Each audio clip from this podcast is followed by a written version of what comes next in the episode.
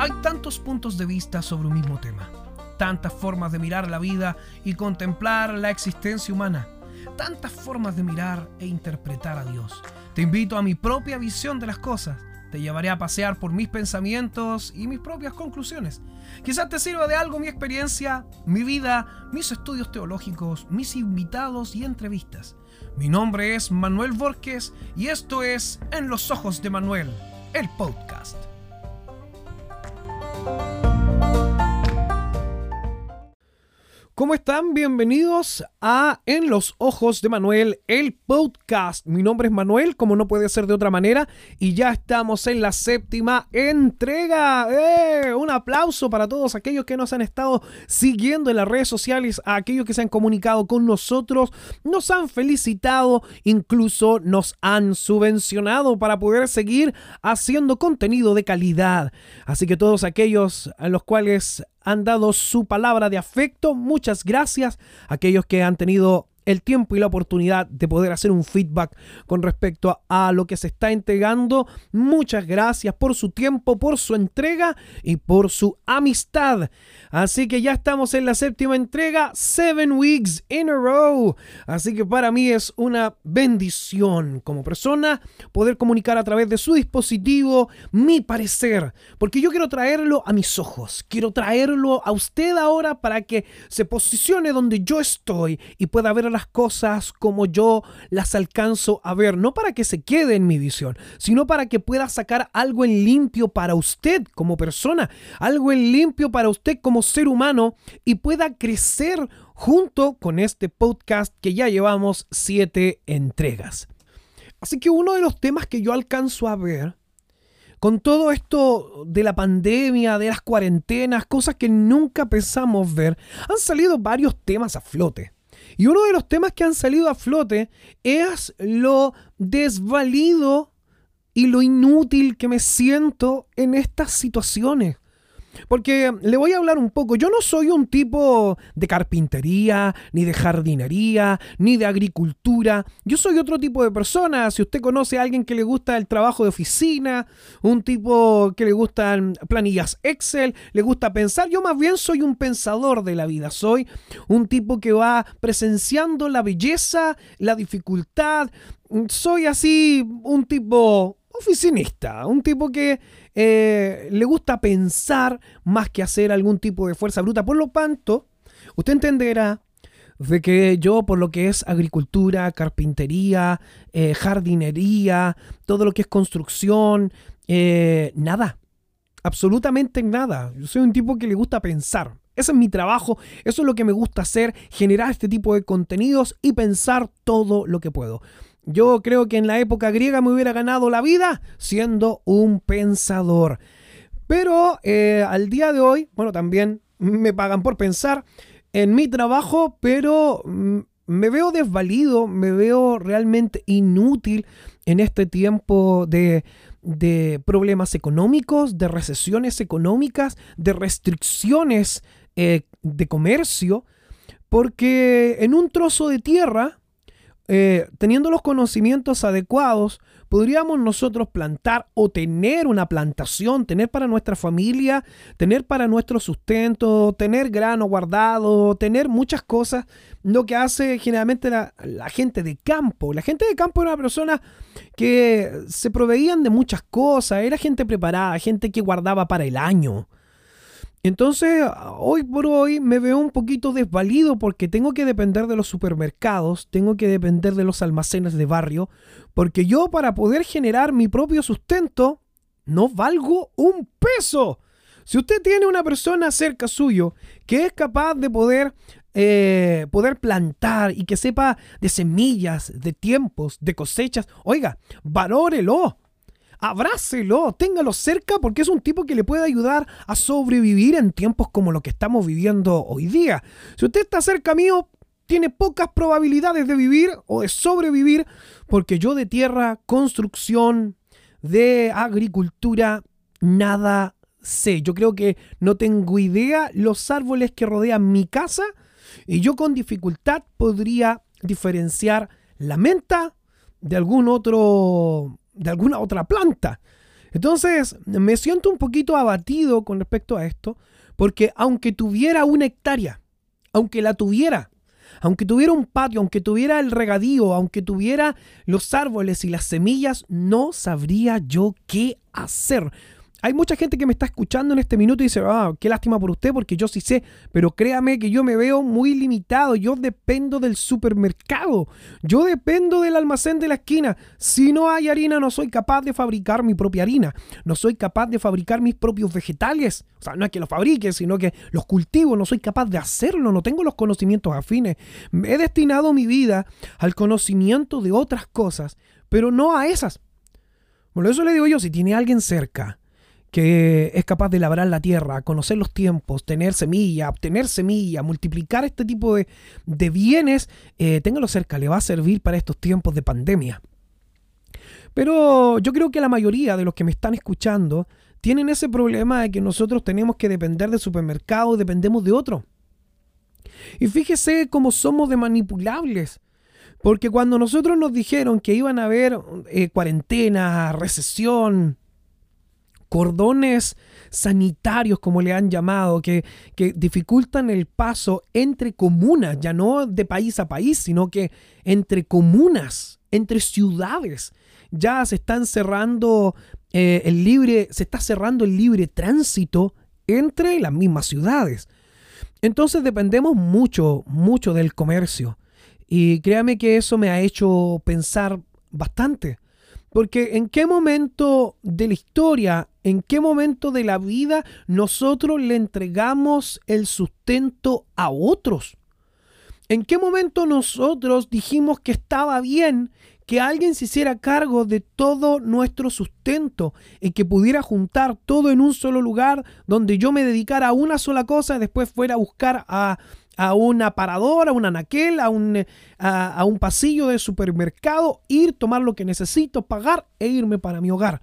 ¿En qué momento como sociedad decidimos que eso estaba bien? Cuando a nosotros nos engañaron y nos dijeron que estaba bien que nosotros dejáramos nuestro sustento en las manos de otro. ¿Sabe que esto comenzó a pasar en la primera mitad del siglo XVIII? Para la revolución industrial que fue en Inglaterra. Porque se dio un tremendo avance. Imagínense que dicen que desde el neolítico, desde, desde temprano de la, de la vida humana en la Tierra, no se había dado un cambio tan grande hasta la primera mitad del siglo XVIII por ahí por el 1780 más o menos, al 1840 duró lo que es la revolución, la primera revolución industrial. Fíjese que empezó un gran éxodo desde el campo a las ciudades y fue unos grandes avances en pocos años. Eh, unos avances que no se habían dado nunca jamás se vinieron a dar ahora. Imagínense, eh, Inglaterra llevaba la delantera con respecto a un sistema democrático. Además, lo que, eh, lo que empezó a aparecer ya la monarquía, la gente que llevaba la autoridad a través de la línea de sangre por la heredad, se vio consumida por la burguesía, por estos nuevos empresarios que empezaron a formar en, en la industria textil y aparecieron también en lo que eran las máquinas de vapor, que fue un gran avance para esa era. Y, se empezó a transformar el mundo, porque empezaron a aparecer otras clases sociales, empezó a aparecer el proletariado, que era la gente que trabajaba, que se había venido de los campos y no podía sobrevivir en las ciudades de la misma manera como lo hacía en el campo, y tuvo que ponerse a trabajar. Y ahí empezamos a formar la fuerza de trabajo y había gente que pensaba y gente que producía muy parecido a lo que vivimos hoy. Por lo tanto, se generaron grandes cambios en maquinaria, se tecnificó muchas cosas. Hubo una transformación económica, tecnológica, social, que fue más allá en toda la historia de la humanidad. Y desde ahí comenzó a cambiar, los campos empezaron a quedar vacíos y los pocos se hicieron cargo de los muchos en la confección de ropa, en lo que es el labrado de tierra, las grandes industrias comenzaron a aparecer y se empezaron a hacer cargo de la alimentación, de la vestimenta y del transporte. esta nueva clase social empezó a hacerse cargo y empezó a avanzar por encima de todo este poder monárquico que reinaba hasta ese tiempo. La revolución industrial modificó e influenció todos los aspectos de la vida cotidiana de una u otra manera. Ya la vida nunca volvería a ser la misma, no tan solo en Inglaterra, sino en todo el mundo. Con estos avances, desde esta primera revolución industrial en adelante, realmente transformó el mundo. Por eso se llama una revolución industrial. La industria comenzó a aparecer y comenzó a mm, comerse el mundo entero. Y todas estas empresas que aparecieron y que se empezaron a hacer cargo de todo, llevó una vida más cómoda, porque ahora simplemente las personas no tenían que hacerse cargo de su propia vestimenta, de cultivar sus propios vegetales, de eh, procesar cuero. En sus casas había unas pequeñas fábricas, cada casa era como una pequeña fábrica, tenía que eh, conseguir eh, telas, tenía que fabricar su ropa, eh, tenían cuero, fabricaban sus hilos, tenían para su propio sustento. La tierra era un bien muy preciado. Y luego ahora las ciudades empezaron a verse mejor vistas. Y por lo tanto la gente empezó a ir a las ciudades, se empezaron a encontrar con nuevas oportunidades de trabajo, nuevas oportunidades de vida, con una esperanza de vida mayor. Créame que en la antigua Inglaterra pasaron de tener una expectativa de vida desde los 35 a los 50 años. Por lo tanto, en un siglo, según la estadística que se cuenta, se triplicó la población de Inglaterra por esto, porque se había encontrado prontamente una vacuna en contra de la eh, viruela, creo que era, si mal no recuerdo, y eh, ya se había encontrado entonces ah, una vacuna para algo mortal. Además había un avance tecnológico. Además las ciudades empezaron a ser centro, porque Inglaterra tenía una posición privilegiada porque era puerto. Por lo tanto, eh, tenían también acceso a todos los que eran materias primas que venían desde fuera. Fue una revolución, si esto fue tremendo. Por lo tanto, los campos empezaron a quedar vacíos, las grandes empresas empezaron a hacer cargo y hoy por hoy, al avanzar de los años, las grandes compañías, las grandes corporaciones internacionales, intercontinentales, se han hecho cargo de la alimentación, de la construcción, de la agricultura, se, han hecho cargo de, los, de las grandes necesidades del mundo. Hoy día tenemos lugares eh, como por ejemplo... Eh, eh, no sé, en algunos países hay estas grandes ferreterías, no voy a dar nombres porque me pueden estar escuchando de diversas partes del planeta, pero no sé, en algunos lados son el Mercadona, otro es un, es un Easy, es eh, una gran ferretería donde usted encuentra absolutamente de todo. Los grandes supermercados, los hipermercados, donde usted encuentra absolutamente de todo, donde usted no, no requiere ningún tipo de esfuerzo, ninguno. Solamente tener dinero y asistir al lugar y comprar. Así de fácil fue nuestra vida. Y a medida de que fuimos naciendo, generación tras generación, nos fueron enseñando de que eso estaba bien. Que estaba bien simplemente ganarse la vida ahora trabajando, buscar un lugar en esta sociedad estudiar en la universidad y ganar un lugar privilegiado dentro de, las ciudades, dentro de todos estos complejos industriales o de medicina, eh, todo este campo amplio que había, que apreciaba la gente que pensaba, y si no nos alcanzaba para pensar, debíamos trabajar, colocarle bastante empeño, eh, bastante músculo para poder nosotros avanzar en eh, nuestra vida estuvo bien, nos enseñaron a que eso estaba bien, que debíamos nosotros pelear por una buena educación, porque una buena educación nos iba a llevar dentro de este sistema ciudadano a crecer y a tener el dinero necesario para comprar las cosas eh, en, los grandes eh, malls, me refiero a los centros comerciales, a los hipermercados, a los lugares donde hay de todo. Absolutamente, incluso estos eh, centros comerciales chinos que traen de todo también a buenos precios. Y nos enseñaron simplemente a ganar dinero, no a sustentarnos. ¿Qué nos enseñaron nuestros padres? ¿Qué nos enseñó esta sociedad? Simplemente a ganar dinero. Dese cuenta para dónde lo estoy llevando. Yo abrí los ojos ahora cuando hubo este tremendo problema y donde de repente no había dónde comprar, había dinero, pero no había dónde comprar. Me di cuenta de que en realidad toda esta sociedad me había enseñado a mí simplemente a ganar dinero, no a sobrevivir, no a sustentar a mi familia, en el sentido de, de, poder preservarle de alguna manera en caso de alguna catástrofe, me di cuenta de que me habían enseñado simplemente a trabajar para ganar dinero e ir a comprar las cosas de lo que tenían dispuesto para mí como fuerza trabajadora. Los pocos se hicieron cargo de los muchos. Y el problema está en que hoy por hoy tenemos problemas comerciales eh, que ya lo habíamos visto en un podcast anterior donde eh, se ve venir un tremendo problema eh, comercial, económico, en, a corto plazo, por toda esta recesión, por esta baja en el comercio, en el turismo. entonces tenemos graves, graves problemas y hoy día me doy cuenta que soy una persona que solamente gana dinero no una persona que puede hacer sobrevivir a su familia, sino que soy simplemente una persona que sabe hacer algo y ganar dinero para ir a comprar algún lugar. No, no podría yo labrar la tierra, construir algo. No, no sé. No sé, no tengo idea. Yo sé que hay muchos de los que me están escuchando que tampoco tenían idea. Pero eso está bien. Está bien. ¿Cuándo nos dejamos engañar? Cuando uno de nuestros padres, abuelos, alguien dijo que estaba bien. Y se dejó de enseñar, se dejaron las enseñanzas de supervivencia.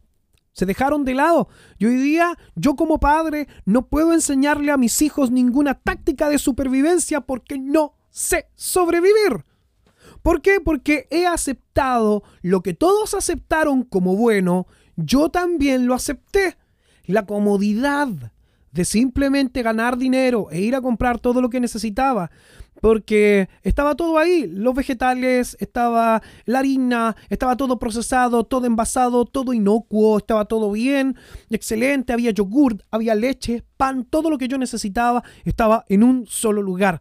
Cuando alguien dijo que eso estaba bien, que simplemente caer en una eh, procrastinación constante, ¿Cuándo estuvo bien simplemente llegar a la casa y sentarse a hacer nada? A mirar Netflix o a mirar algún tipo o, estar distraído completamente, ido en una comodidad que no nos hizo bien como sociedad. Nos llenamos de vicios en el momento de tener más tiempo libre, en el tiempo de no tener que velar tanto, ir a buscar agua en baldes eh, o no tener que estar velando todos los días por una iluminaria dentro de nuestra casa porque está todo ahí, está hay electricidad, hay agua, hay alcantarillado, ahora hay internet, hay de todo, hay de todo.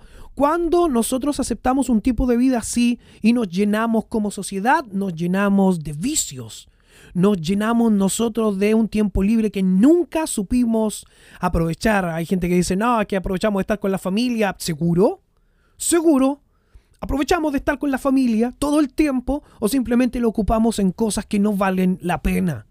Cuando dijimos que, que nos dieran más tiempo libre estaba bien. Cuando nosotros aceptamos este ofrecimiento y dejamos de sobrevivir y simplemente nos volvimos gente que consume, no gente que puede generar algo o crear algo. Somos gente que simplemente puede consumir algo y eso nos hace vulnerables, eso nos hace manipulables, eso nos hace a nosotros esclavos de un sistema a la cual nosotros estábamos acostumbrados y que ahora nos pasa la cuenta. Cuando nosotros decidimos que esto estaba bien, y usted me dice, pero ¿qué quiere lograr con esto? ¿Quiere que yo vaya y me vaya al campo y aprenda a cultivar? Eso podría ser, podría ser, créame que yo no lo veo como un mal eh, concepto ahora, pero yo creo que ya es tarde. Yo creo que me di cuenta, pero me di cuenta tarde. De lo cual yo soy un tipo de la masa, de, de la masa trabajadora, de la gente que sabe hacer dinero pero no sabe hacer pan. Sabe hacer dinero pero no sabe cultivar la tierra. Así que imagínese entonces yo me siento parte de esto ahora. Eh, yo me acuerdo, ¿sabe lo que se me viene a la mente? se me viene a la mente cuando a, a Jesús se le hizo una proposición similar. Se le dijo, se le mostró todos los reinos del mundo y su gloria. Y se le dice, todo esto te daré si postrado me adoras. Y Jesús le dijo, vete, Satanás, al Señor tu Dios adorarás y a Él solo servirás. Yo me pregunto si nosotros en este minuto, ahora, en la vida que nosotros llevamos, la vida que lleva usted ahora, eh, ¿es una vida similar a la que le habrán propuesto a Cristo? Porque le mostró los reinos del mundo y la gloria. ¿Cuál es la gloria de nuestros países, de nuestras culturas hoy día?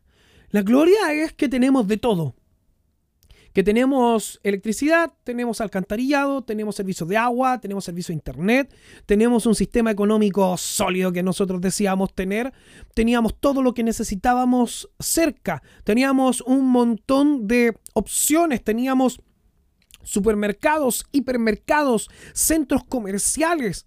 Teníamos eh, centros de agricultura donde podríamos ir a comprar nuestros vegetales cuando quisiéramos. Pero todo este ofrecimiento que nosotros aceptamos como bueno, ¿acaso no es algo similar que podrían haberle presentado a Cristo?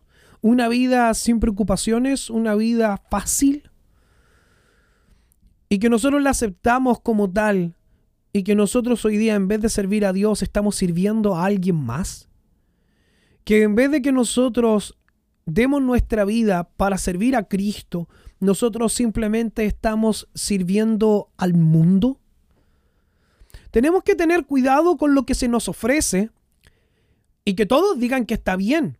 No porque todo el mundo diga que algo es verdad, cambia de una mentira a una verdad. No porque todo el mundo aplauda algo significa que está bien, porque la mayoría no siempre está bien. Y yo me doy cuenta ahora que la mayoría no estaba bien en cómo había elegido el mundo, cómo habían aceptado mis antepasados, la gente que me, me rodeaba, circundaba, aceptó todo este comercio como algo fácil, una vida fácil, sencilla y cómoda. Y hoy día estamos cayendo en un desabastecimiento y ya vemos una mayoría que no sabemos ni siquiera tomar una pala. Entonces toda la enseñanza la abandonamos, toda la enseñanza de supervivencia quedó de lado y ahora somos gente que puede ser manipulable, esclavo de un sistema que simplemente está a merced de quienes lo controlan. Ahora, toda esta vida que se nos ofrece, toda esta vida cómoda que se nos ofreció y que el mundo ofrece, ¿estamos de acuerdo con eso? Estoy mirando de un punto de vista ahora cristiano, ya que el mundo nos ofrece un camino también sencillo. Yo le decía, nos llenamos de vicios, nos llenamos de vicios.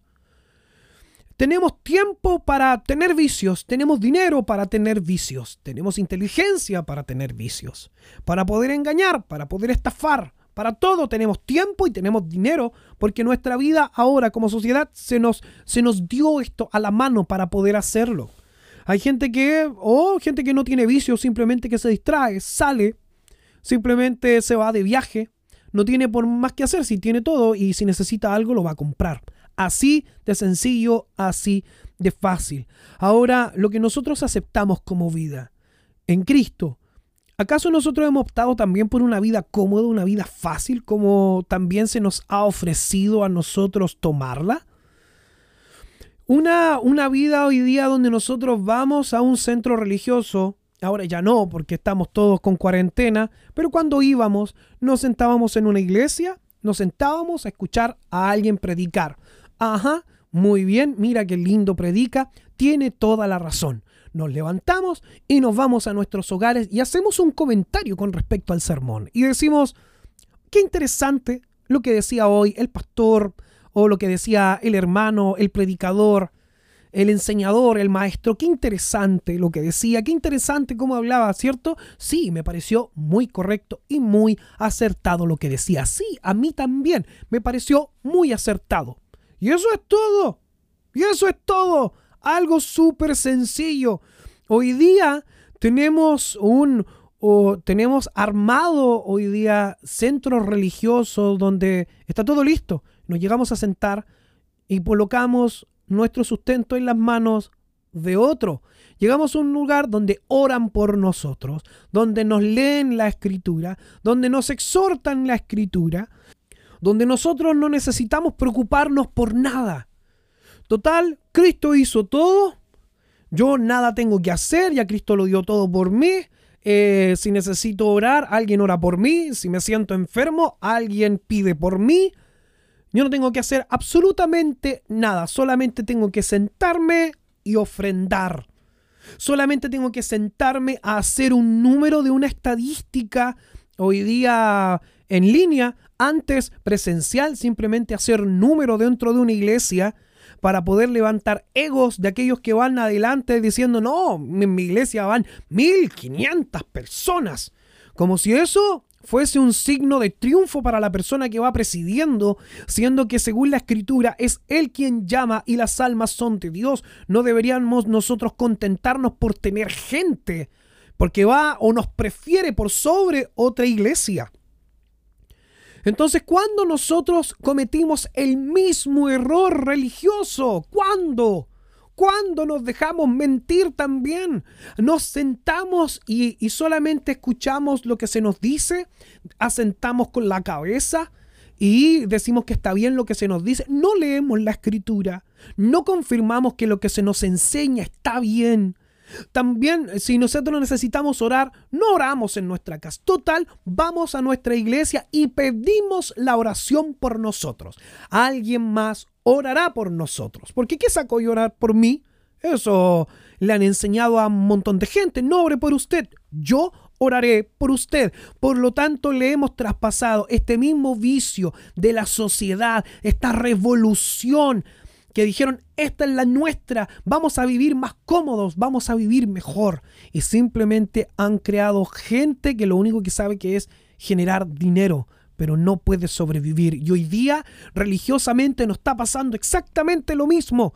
Tenemos hoy día gente, tenemos mucha gente pero gente que pueda sustentarse hoy día no hay en sus casas, no hayan que hacer. Les pasa lo mismo que me pasa a mí cuando quiero jardinear o quiero ir a la agricultura. No sé nada.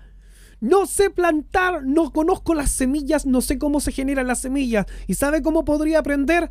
Tendría que colocar algo en YouTube. Pero para eso necesito un dispositivo, necesito, necesito electricidad, necesito internet, por lo tanto necesito pagarlo. Se caigo en el mismo vicio.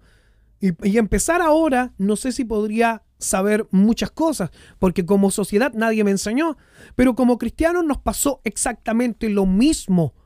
No teniendo una revolución industrial de por medio, pero sí desde el año 70 en adelante se vino levantando esta nueva religión, este neopentecostalismo que nos viene y nos, y nos dice que realmente nosotros eh, ya Cristo lo hizo todo, no necesito tanto orar por mí, venga a nuestras reuniones, conéctese. Yo le digo, yo le enseño, yo oro por usted, no se preocupe, está todo listo, no se mueva usted. Solamente ofrende, solamente diezme, solamente denos sus recursos, pague. Y nosotros hacemos el resto, lo mismo que nos ofreció el mundo ahora nos ofrece algunas personas inescrupulosas en la iglesia y en vez de capacitar gente, lo único que tienen es gente que es capaz de dar dinero. Solamente hemos hecho monederos en la iglesia, gente que contiene dinero. Y, y, nosotros como iglesia nos debe dar vergüenza querer tener gente simplemente para sacarle dinero. Nos debería dar vergüenza Debería nosotros caérsenos la cara de vergüenza si pretendemos algo así. Dios nos libre de querer algo así. Pero ¿qué hemos hecho? ¿Qué hemos hecho como cristianos, como enseñadores, como iglesia? ¿Le hemos enseñado a sobrevivir a la gente hoy día o hoy día la gente está como yo estoy en mi ámbito agricultor? Que yo no sé nada no sé sobrevivir, no sabría cómo dar supervivencia a mis hijos. Pero créame, créame que en el ámbito espiritual pasa lo mismo. Porque la gente hoy día está en sus hogares, no puede ir a la iglesia. Esas iglesias que decían, no se preocupe, si necesita oración, oramos por usted. Si necesita aprender, nosotros le enseñamos. No haga nada usted. Y hoy día esa gente que aceptó la vida tal cual como se le presentó, aceptó este ofrecimiento de la comodidad cristiana, está sufriendo en sus hogares porque no haya qué hacer por eso nosotros si nos hemos sentido engañados, si nos hemos sentido que estamos dentro de este grupo y que nuestra propia supervivencia espiritual ahora estuvo en las manos de otro, debemos tomar las riendas hoy. Hoy nosotros tenemos que hacernos cargo de nuestra propia espiritualidad. ¿Quién nos dijo, hermanos, que no podíamos tener una, una relación personal con Dios? Porque generalmente nos enseñan la relación personal con Dios, pero es simplemente un mero juego. Un juego de cerrar los ojos, levantar las manos con una melodía suave de fondo, llorar un poco. ¿Eso es relación con Dios? Yo hablo con Dios, yo tengo una relación con Él porque lloro un poco. Yo no tengo una relación con mis hijos o con mi esposa porque se gana cerca mío, levanta las manos y llora un poco. Relación es otra cosa, es lo que tenían los patriarcas con Dios, cuando Moisés hablaba con Dios, cuando los apóstoles hablaban con Cristo, cuando, cuando el Espíritu Santo guiaba a la iglesia. Eso es una relación. No levantar las manos con una música suave y llorar un poco. Nunca ha sido una relación con Dios, algo semejante. Pero eso nos han enseñado, pero hoy día nos morimos de hambre Hoy día estamos en nuestros hogares careciendo de predicaciones, careciendo de una relación personal con Dios. ¿Cuándo dijimos que estaba bien? Eso no está bien. No está bien que nosotros dejemos la responsabilidad espiritual en las manos de otro. El Espíritu Santo quiere hacer una obra hoy día en nosotros. La palabra de Dios está ahí, está en los celulares, está gratuito. Usted coloca Biblia en la Play Store, en iOS, y aparecen un montón de Biblias gratuitas para leer. ¿Pero por qué? Porque nos dijeron que no la podíamos entender. Hay muchos libros que nosotros podemos buscar para podernos interiorizar en el significado de la Biblia. Pero ¿podemos orar en nuestros hogares para buscar a Dios? Claro que sí, claro que podemos. Cerrada la puerta, oramos a nuestro Padre que, que, ve los, que está en secreto y nuestro Padre que ve en los secretos nos recompensa en público. Él sí está y está para aquellos que le buscan, pero que le buscan de veras. Nosotros tenemos que ser personas que busquen a Dios, tenemos que ser gente que se esfuerce para buscar a su Dios, leer la escritura, no sé, no vernos desesperados como estamos hoy día. Y yo me veo frustrado, frustrado, imagínense, de tener un pequeño trozo de tierra y no saber plantar nada. ¿Qué pasa si cierran todos los supermercados? ¿Qué pasa si todos los almacenes de barrio se cierran? Me muero de hambre. Tengo que salir por ahí. No sabría reconocer un árbol frutal por sus hojas. No lo sé reconocer. No sé reconocer las plantas que son para comer. No reconozco de dónde puedo beber agua, de dónde no puedo beber agua como otra gente que sí sabe. ¿Por qué? Porque yo acepté una sociedad cómoda y hoy día, teniendo familia, siendo padre de tres hermosos hijos, me veo imposibilitado de preservar sus vidas. Entonces hoy día yo me veo muy, muy, muy frustrado. Pero más frustrado se deben sentir las personas que teniendo una Biblia en la mano no pueden encontrar a Dios. Aquellos que teniendo un montón de videos en internet no pueden tener una relación con Dios porque nunca se les ha enseñado. Tenemos dos responsabilidades. Uno, las personas que enseñan, las personas que dirigen, que presiden, eh, una comunidad religiosa, una iglesia, tienen que capacitar a su gente para que aprenda a sobrevivir en estos momentos. Y dos, las personas que ya han sido mal enseñadas, es su deber. Es su deber personal de buscar a Dios mientras pueda ser hallado. Hoy día doblamos nuestras rodillas, cerramos las puertas de nuestras habitaciones y buscamos a Dios en clamor, en lloro, en llanto porque necesitamos a Dios más que nunca, porque hoy día nuestro fin está más cerca que nunca. Hoy día el colapso mundial está más cerca que nunca. Y no es que esté paranoico, sino que quizás el fin del mundo tarde cientos de años en venir, pero nuestro propio fin no está muy lejos. Hoy día estaba viendo las estadísticas con respecto a, los muertos. Estados Unidos montón de muertos. España, Italia, cientos, cientos, centenares de personas muertas, miles de personas muertas acumuladas, jóvenes y ancianos. Entonces, nadie está libre de esta muerte. Y no tan solo el, el COVID-19, sino que hay muchas otras enfermedades, accidentes, infecciones que pueden llevarnos. El fin nuestro no está lejos. Deje de fijarse en el fin del mundo. El mundo se va a acabar cuando tenga que acabarse. Su vida va a terminar antes. Por lo tanto, tenemos que buscar a Dios mientras pueda ser hallado. Yo me resigno a entregar mi propia relación con Dios en las manos de otros. No voy a cometer el horror dos veces porque yo ya le dije que sí a este mundo, a los supermercados, a los centros comerciales. Le dije ya, ustedes velen por mi ropa, tráiganme ropa, tráiganme vegetales, tráiganme harina, tráiganme azúcar, tráiganme yogur, leche, tráiganmelo todo. Yo no voy a ir a buscar nada. Le he dicho bien a todas las empresas privadas de electricidad, agua, ya tráiganme todo a mi casa, yo lo quiero aquí todo, yo pago por todo. Yo pero en lo espiritual no quiero cometer el mismo error. Quiero buscar a Dios, no quiero depender de otros. No debe usted depender de otros. Porque créame que hoy día las personas em, que hacían esto, hay personas que tienen mucho dinero, recopilaron dinero en la religión y no tienen mayor necesidad, pero la gente que tiene el dinero incluso en sus casas no sabe cómo pagar para que oren por ellos. Hay gente que ha tomado la iniciativa a través de internet para que eh, le depositen y ellos oran a la distancia porque quieren seguir sacando dinero, pero nosotros no podemos hacer eso, tenemos que buscar a Dios hoy día.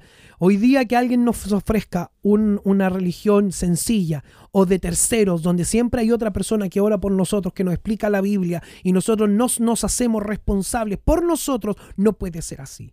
Hoy día nosotros tomamos esa determinación. Hoy día buscamos a Dios. Hoy día nos volvemos a Dios. Hoy día leemos la Biblia. Hoy día, y no mañana, hoy tiene que ser el día que busquemos a Dios. No más en manos de terceros. Hoy día en nuestras propias manos buscar a Dios. Qué lindo poder compartir un episodio más de En los ojos de Manuel, el podcast. Les recuerdo que me pueden encontrar también en Google Podcast, en eBooks, me pueden encontrar también en Apple Podcast, en Spotify primero que todo, en anchor.fm. Me pueden encontrar en todas esas plataformas, además que eh, como en los ojos de Manuel. Y también música, por supuesto, si yo también canto a Dios y estas alabanzas están en Spotify, están en Apple Music, en iTunes, está en Google Music. Ahí me pueden encontrar como Manuel Borges Belarga Q y Z final, Manuel Borges Insunza, las dos Z. Y me pueden encontrar ahí con el disco En tus alas y el sencillo Venid Muy bien, será hasta una próxima oportunidad donde podamos nosotros volver a compartir mi visión de las cosas. Dios les bendiga y va a ser hasta una próxima oportunidad.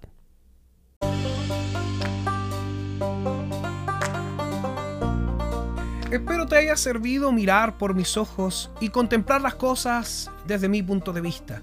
Te espero en el próximo capítulo para más comentarios de la vida, del amor y de la muerte, de los temas de Dios y de nuestra sociedad.